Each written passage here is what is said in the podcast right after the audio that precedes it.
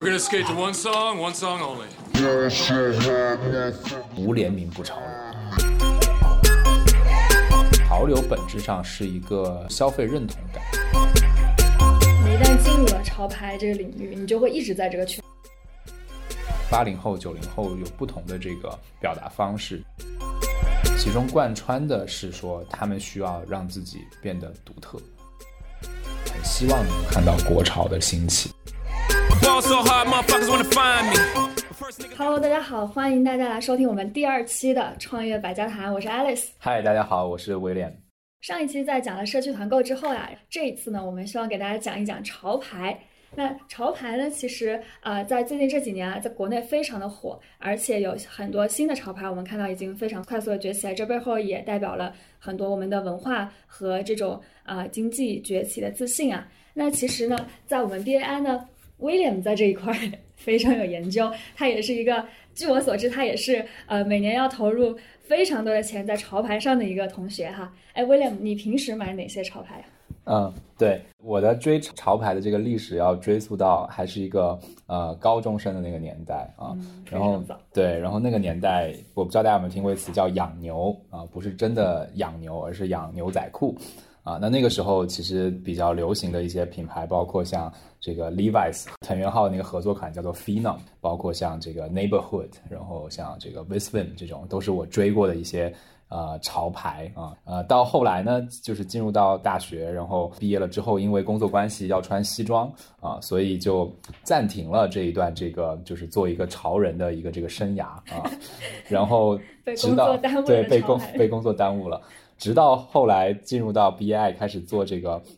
呃投资之后呢，又开始这个呃释放自我了啊，发现这个根本就不需要穿西装的时候，我又回到了这个潮流的这个大潮中间啊。那现在的话，可能会更多的去呃，比如说我很喜欢的品牌，比如像这个 Off White 啊、v i s v i m 现在还是很很喜欢啊。一些可能一些这个日本的，然后跟一些这个呃中国的一些这个结合吧，也都会会有啊，包括一些。呃，鞋啊，你像我最近特别迷恋这个 New Balance 的这个复古老爹鞋，哦是的啊那之前大家也也追过很多这种这个 Easy 啊，就是椰子的这种这个阿迪的这个鞋啊，然后包括一些这个耐克的一些这个跟呃 Off White 的一些这个联名，哎，总之我花了很多的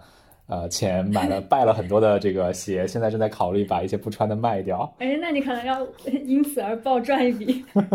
对，就是我那天统计了一下，我买鞋的眼光还是可以的，就是呃大体就是买的这些鞋，其实都是呃最后都涨得还行啊，都涨价了。对，哇嗯，这不愧是我们的投资人啊！但但是就说这毕竟是二手鞋，行，这是一个有味道的博客。对。What's 50 grand to a motherfucker like me? Can you please remind me?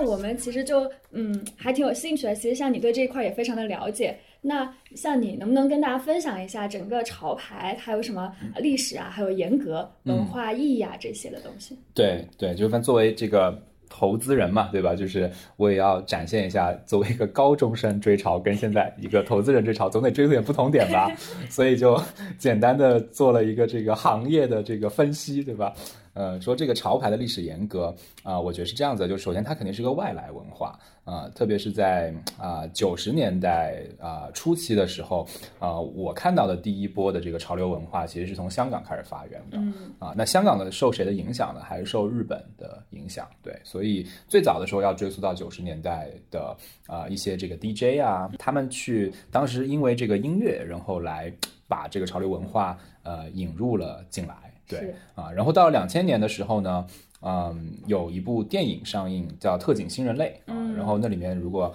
嗯像琼慧这么年轻的这个九五后，呃肯定是不知道的，但是一般八零后都知道，就是这个陈冠希陈老师粉墨登场啊啊，当时他跟谢霆锋这个帅瞎了一众这个少女嘛，陈冠希是这个整个华人地区潮流人物不得不提的一个人。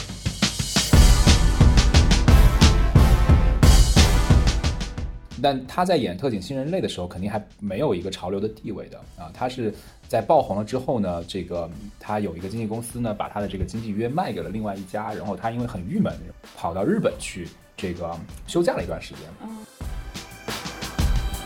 首先呢，我要谢谢我的天使。在日本呢认识了就是我觉得是潮流整个这个文化可能呃比较重量级的几个人啊。那第一个就是藤原浩啊，那这个大家都知道，就是说藤原浩是日本的潮流教父，那其实也是他把这个陈冠希呃带入门的啊。那他在藤原浩的这个鼓励下，再就回国啊，回香港成立了那个 Clot 这个潮牌。那这个在我看来，可能是中国第一个。有一定影响力的这个叫做国潮啊。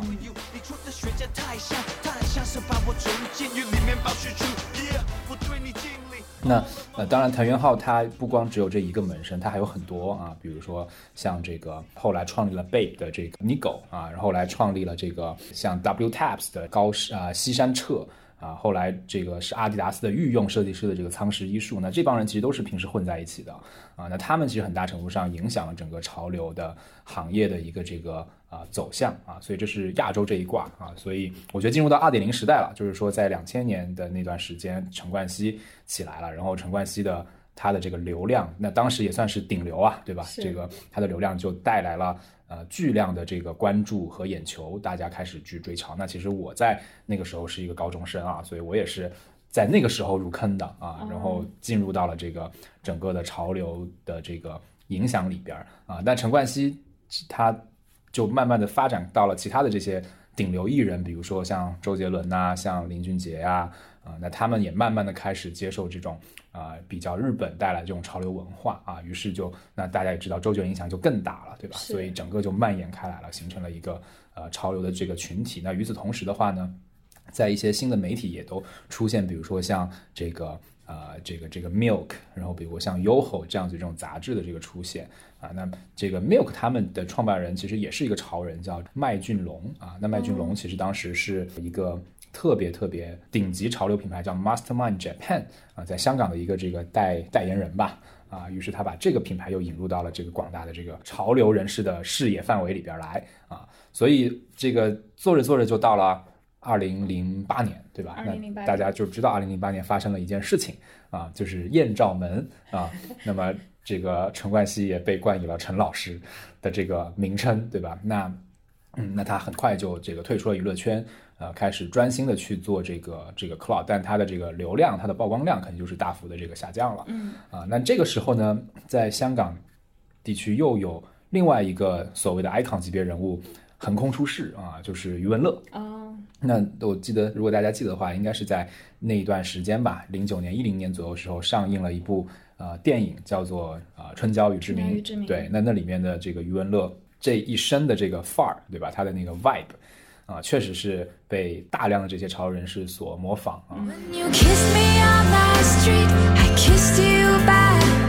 比较典型的就是说，上身穿一件蓝色的衬衣，然后下身穿一个这个卡其色的，我们叫 chino 的那种布裤子，嗯，穿一双 New Balance 的这个九九六的运动鞋，是这个形象很经典，这个形象非常经典啊。那余文乐他的为什么能够快速传开呢？原因是因为。他把潮流的门槛降低了啊，因为刚才那一身，说实话其实不贵啊。然后这个大多数的呃男生或者是这些追求追求潮人的这些粉丝们，他们都能够这个驾驭啊。无论你的身材怎么样，你的这个收入层面怎么样，然后你接触什么样的信息，其实都是很容易来。驾驭这个风格的，是的啊，所以余文乐把这个潮流的门槛降低了啊，而不像陈冠希啊，就如果大家去看一下陈冠希当时的那些潮流的话，说实话，如果你不长他那么帅，真的穿出来挺丑的 啊。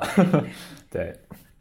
所以这是余文乐的一个这个粉墨登场的时间呢，在呃《志明与春娇》这个系列一直贯穿到了我记得二零呃一四一五年的时候，其实一直都是。在陈冠希退出了这个舞台之后，余文乐的这个声量就越来越大啊，所以这就到了差不多就是二零一零年的这这十年了。那这个十年呢，其实如果我们把它总结一下的话，就是二零两千年到二零一零年这个十年是日本潮流文化大举的这个进入到中国内地市场这么一个时间点啊。那么在二零一零年开始呢，我觉得。有一个很大的这个呃新的转折或者新的方向，就是欧美的这个潮流文化开始进入到中国的这个视线里面来了、啊。那那个时候以一首特别有名的一首歌的 MV 为代表，就是这个 Nigga in the And Paris。as we go, 0 for 82 when I weird. We ain't even Pope be here. 那个时候 Jay Z 对吧？然后呃，包括 Drake，然后包括这个 Travis Scott，然后这些人开始登场了啊。那他们带着是大量那种比较浮夸的，然后呃高阶的那种品牌的潮流化，进入到就是中国这些潮人的视线里边儿啊。这里面有一个很有意思的经济现象，嗯为什么呢？就是，嗯，原来的这些日潮品牌啊，如果我们说，比如说像 Babe，像这个 Visvin，像 Neighborhood，嗯呃，那可能也就是两三千块钱啊、到顶了的这么一个价位啊。当然，对于那个时候我们来讲，肯定算是很很贵的了啊。但是二零一零年，大家看，二零一零年是九零后九零后的这帮潮流人士开始进入到追潮年纪啊。九零后比八零年的一个最典型的特点就是他们比八零后有钱，有钱，啊，所以一条两三千块钱牛仔裤可能已经满足不了他们了啊。嗯所以这个时候，当像像这个 Drake，像这个呃 Kanye West，像这个 Jay Z 这帮人把就是这种高阶的，就我们叫 high fashion 的这些品牌的潮流化单品带到这些人的这些小孩的视野里边的时候，他们就觉得哇，这比日本的更炫酷、啊更潮更潮啊，然后也更贵。嗯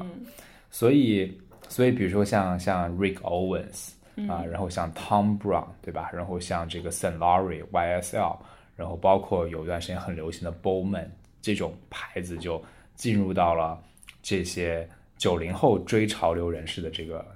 视线中。嗯，于是呢，整个国内的潮流圈跟潮流趋势就从日本的这个品牌，慢慢的开始往这个欧美的这些品牌这些向。开始转向了啊，然后他们也啊、也更贵，然后嗯也更值得去炫耀、去拜金，更啊独特。更独特，对。然后，于是这个时候，大家如果记得的话，又有一个很呃很很有名的这个 icon 的横空出世，就是呃 Big Bang 对吧？的这个就是 GD G Dragon 权志龙的出现啊、那权志龙当年的这个在亚洲的火爆程度是可能是完全不亚于当年陈冠希跟这个周杰伦，或者是更远超，因为他在这个音乐上面的造诣肯定是比陈冠希要高很多的啊。那他的影响力更大，而他带着是既兼顾日本又兼顾欧美的一个这个混合元素，进入到了这个整个潮流人士的一个这个视线啊。就比如说，他会去穿一些日韩的一些品牌，但是他可能也会去穿一些这个欧美的这个品牌，然后他既能驾驭 暗黑的风格，又能驾驭这种就是比较 preppy、比较学院的那种那种风格。是啊，所以所以他的爆红又进一步的影响了中国的这些潮流人士啊，然后当然就。呃，爆火了一个品牌，就是这个 Tom Brown，对吧？我们大家看到那四条杠啊，无论是袖衣服袖子跟裤子，嗯，四条杠啊，那是曾经风靡一时，对吧？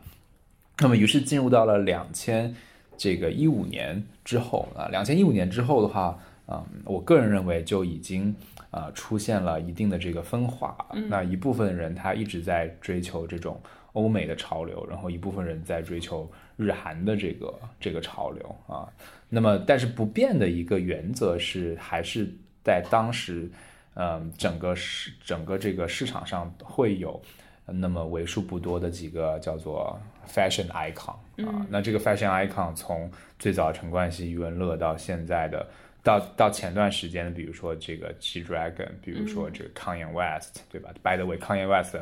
大家他炒红了什么？他炒红了椰子鞋，对吧？嗯大家可以看到去三里屯，可能有三分之一的人穿椰子鞋 啊，所以这是不得了的一个这个市占率了啊。那么每它都是跟着 fashion icon 的这个起来的。嗯，那么在中国，大家也知道，就是说几个这个归国四子，对吧？那这里边最有这个潮流代表性的就是吴亦凡是啊。那吴亦凡他的这个曝光度，它的这个流量，然后这个又带来了像 Supreme。啊像这样子的这种，像 Vans 这样子这种，其实是很老很老的牌子，美国的牌子，但是翻红的这么一个现象。对，所以说了这么多历史沿革啊，就抛出我们在这个方向研究的观点，就是说，呃，潮流本质上是一个是消费认同感啊，是是一种认同感的变现啊。那认同感在八零年八零后、九零后有不同的这个表达方式，但是呃，其中贯穿的是说，他们需要让自己变得独特啊，让自己跟别人啊、不一样。不一样对对啊，那这背后的文化是什么呢？文化其实是 hip hop 的这个文化啊，所以潮流的这二三十年的发展也是 hip hop 文化在中国不断的蔓延、不断的这个拓展开了这二三十年吧。嗯，对，所以这是我们对于整个的潮流的一个这个认知啊。It's only right that we be fair. Psycho, I'm liable to go Michael. Take your pick. 哎，其实现在我们也看到很多的潮牌啊，跟那个奢侈品牌做这种联名跨界非常的多啊。嗯对像 Supreme 和 LV 的那个联名，我相信很多人那非常对万金难求一件。是 是像像我们怎么看待这种情况呢？然后有一种说法说这是呃潮牌在洗奢侈品的用户，也有人说是奢侈品希望翻新自己的这个品牌价值，然后重新争取年轻人的这个没错。价值。对，我觉得这个你说说说的特别到点，就是呃，我觉得本质上就是因为这两个品牌他们打了两个不同的人群，嗯啊，那这个人群如果能够互相的进行交叉销售的话，对两个品牌其实都有呃是双赢的啊。那么我们先说奢侈品的人群，奢侈品的人群是一个特别。呃，典型的人群就是一些这种呃高收入的这些人群，但高收入人群他们呃，特别是在中国吧，我觉得购买奢侈品的高收入人群，他们通常来讲还是一些可能对于这个啊、呃品牌的这个观念会比较重的一个，比如说它是不是大牌，嗯、我们也看到就是说中国奢侈品里面卖的最好的这种单品都是一些带 logo 的单品，对吧？这也是一种身份认同，只不过他们是一个。呃，希望能够有一个这样子的这个方式的身份认同啊，所以通常会偏可能年纪大一点啊，然后这个啊、这个怎么说呢，就是接触的这些东西会相对来讲窄一些的这种人群啊。那潮流品牌是一个特别特别年轻属性的一个东西，嗯啊，说白了就是说年轻人，但是他虽然年轻，但他也挺有钱的啊，他不愿意去买那些就是普通的品牌，他也希望能够有自己的一些这个表达啊，所以他去买一些潮流这种品牌啊。那这种我觉得这时候它天然的是两个啊、可能重叠度不是特别高的这个用户，然后两个用户希望能够耦合在一起啊，所以做一些这个联名。而且在潮流领域叫做无联名不潮流啊，一定要联名。一定要联名。对，就是呃，如果如果一个鞋子是就耐克的，嗯，那它肯定卖不起很高的价格。如果它耐克联名了，比如说 Clot，嗯，那它卖的可能就会比较贵。它如果再再联名一个，比如说 Fragment Design，对吧？就是那个藤原浩的，那就卖到天价啊！所以我们就看到，就是说在得物上面的这种啊潮流鞋款，其实大量的这个销售额高的，然后价格高的都是联名的这些鞋款，嗯啊，所以他们去跟任何人联名都有可能，所以跟这些奢侈品联名也是很正常的，对。明白。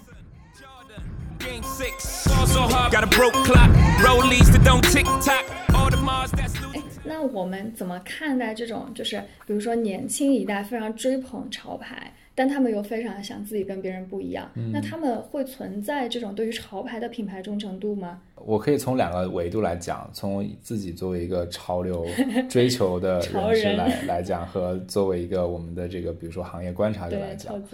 呃，那作为潮人来讲的话是没有忠诚度的啊、哦对，就是呃，说实话，它就是一种文化上的这个表达，文化上表达的载体是很容易转移的。是啊、就是有可能就是因为你喜欢的一个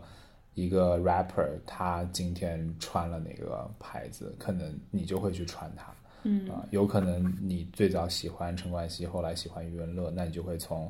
耐克变成 New Balance 啊。所以这里边我觉得很难很难说有能够从一而终的跟一个品牌有这个忠诚度。嗯啊。然后，但是从一个行业观察者来讲的话，我们可以看，我们可以跳脱开来看一个大的忠诚度概念，就是说，overall，如果你进入到了这个，就比如说 hip hop，进入到了这个呃街头的这个潮流的圈子里面的时候，你还会不会去嗯买就是跳脱出这个圈子啊，这个我觉得可能留存是比较高的，或者忠诚度是比较高的啊。就但凡你接受了这样的一个文化，然后接受了这样的一个这个风格之后，其实呃，在我看来，去把它再转变回来的这个呃概率是其实不大的。嗯，对就是你一旦进入了潮牌这个领域，你就会一直在这个圈子里。对，这是为什么我们会看好这个事情。虽然潮牌本身可能粘性不强，嗯但是潮流这个文化本身粘性是特别强的。对，所以它还是它会一直有这个增量的这个市场进来。嗯，对。一入潮牌深似。Fall so hard, got a broke clock. Rollies that don't tick tock. All the Mars that's 像现在的话，你会觉得说，未来在我们呃，在中国，如果说想要诞生诞生这种大批量的潮牌的话，就是除了 icon，它还有可能有别的一些方式，或者说还可能有别的一些因素嘛？嗯嗯，这个可能我我个人的观点是这样子的，就是说潮牌这个东西，它是一个特别的，嗯，就是文化 driven 的一个东西，嗯啊，所以还是得看这个文化的来源是来自于哪儿啊。如果它来自于欧美，它本身是个 hip hop，对吧？它是一个黑人的文化。啊，那么它天然的就就具备一定的优势，在那边产生一些这个品牌的载体啊，所以在这块中国的国潮是没有优势的。嗯，那么如果要诞生一些很强的中国的国潮品牌的话，我觉得一定要在文化上面形成突破啊，比如说能不能从中国的文化上面做一些这个文章，然后从就是我们这个国家自身文化认同感上面。做一些文章，或者哪怕做一些这个联名啊，所以，呃，话说回来，就说为什么陈冠希的那个 Clot 是，嗯，我至今认为最好的国潮，嗯啊的原因，就是因为它其实是一种 hip hop 文化跟中国的传统文化一种结合，它很多的单品里边不光是卖一件商品，它背后是有很深的文化意义的啊，比如说他当时，我举几个例子啊，在两千年。呃，我们大家喜欢买牛仔裤的时候，Levi's 是个美国品牌，对吧？它跟它跟这个呃日本的那个 Fragment Design 就藤原浩那个品牌做了联名，然后其实 basic 就是说在这个 Levi's 的那个牛仔裤背后盖一个闪电的那个章啊，所以为什么藤原浩叫做盖章号啊？只要一盖章，马上价格翻五倍啊！但是你看陈冠希他设计的这些产品，就是他在上面他会去把一些呃丝绸的概念加进去，然后他把这个在裤脚的地方加入加入一些这个丝绸，然后在腰部的地方加入一些金线啊，然后那这个就是很重的这种中国的元素，你可以觉得它好看，你可以觉得不好看，但是它就代表中国的一种文化。没错，其实有很多，比如说包括他做了一款 Air Max 的这个呃跑鞋啊，那他是把这个东西做成了一个这个。呃，一个灯笼的一个这个呃这种外观吧，对，传统的中国古典的这种古典这种东西，对，啊，然后再包括比如说在去年大火的这个耐克的这个 Air Force One 的这个鞋款，那陈冠希出的出的一些这个联名款，其实是说在 Air Force One 的表面加入了这个呃红色、白色、蓝色跟黑色的这个丝绸。啊，然后这个丝绸很好看，然后这个比如说逢年过节啊，这个就会很搭啊。那你说这东西是什么呢？这东西肯定不会说，因为我有这个丝绸我就值更多钱，但它就是代表一种文化的认同啊。所以我是觉得，为什么 Clot 做的这么成功，呃，不完全来自于陈冠希本身的这个影响力，嗯啊，可能另外还是来自于，就是说他确实是。把中国的文化和中国的价值跟这种潮流文化结合上面，它是一个先锋。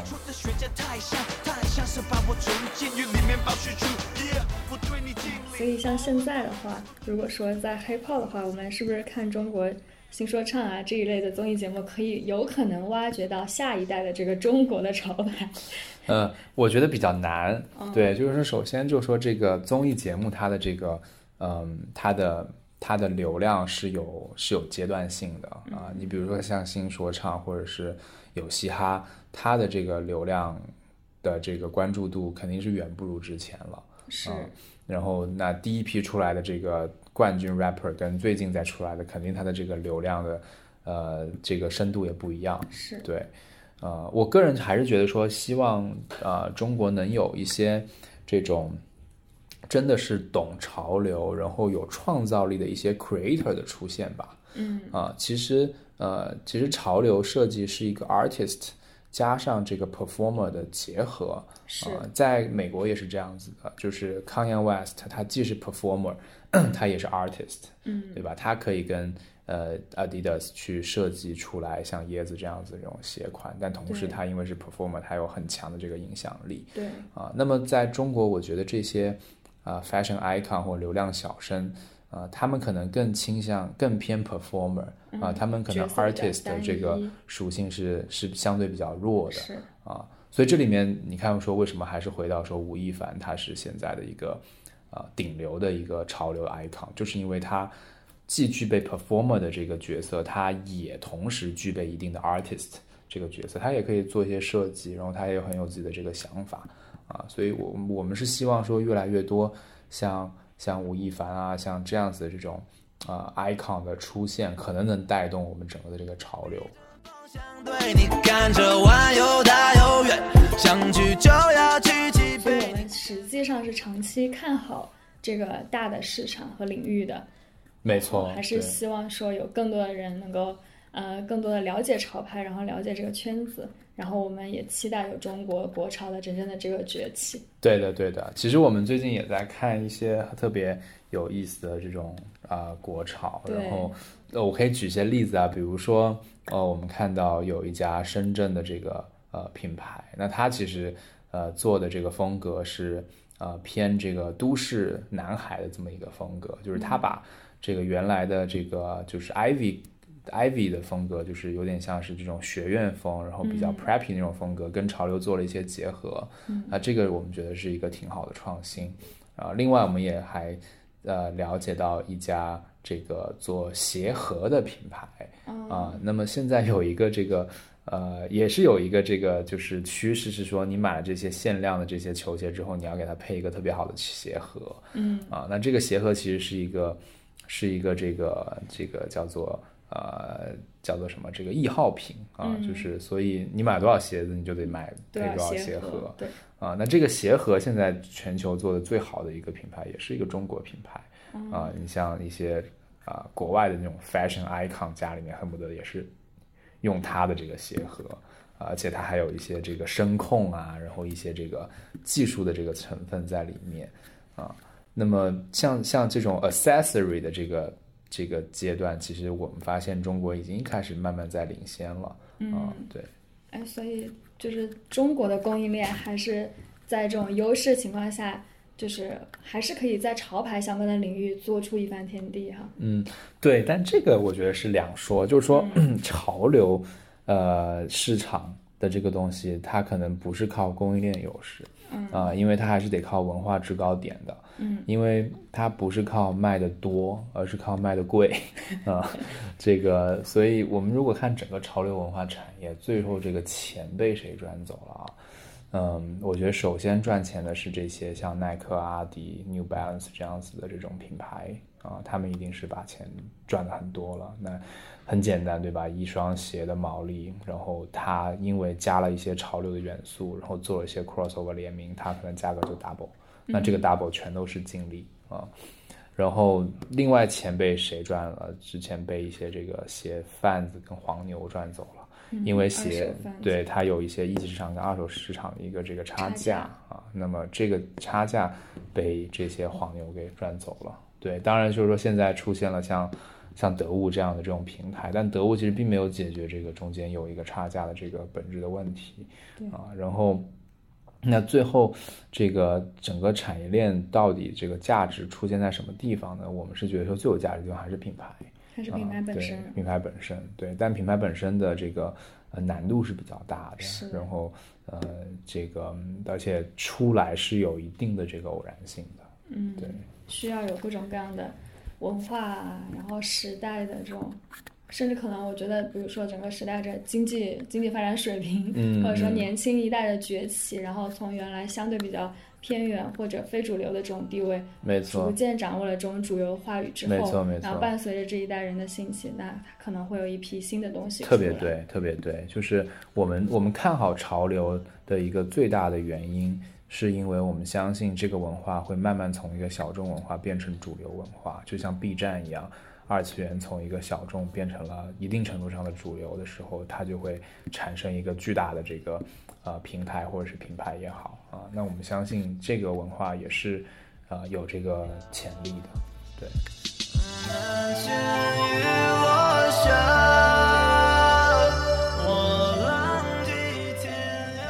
今天感谢 William 来给大家分享潮牌啊，今天真的是长了非常多的见识。那今天我们的节目也到这里也就接近尾声了。呃，如果大家对更多的话题有兴趣的话呢，欢迎大家关注我们的呃 BAI 官方微信公众号，啊、账号是 BAI 杠 VC。然后大家可以持续关注，也给我们反馈大家对哪些话题还有兴趣。然后我们接下来也会在公众号里持续向大家输出我们对各行各业各个领域的看法。谢谢大家。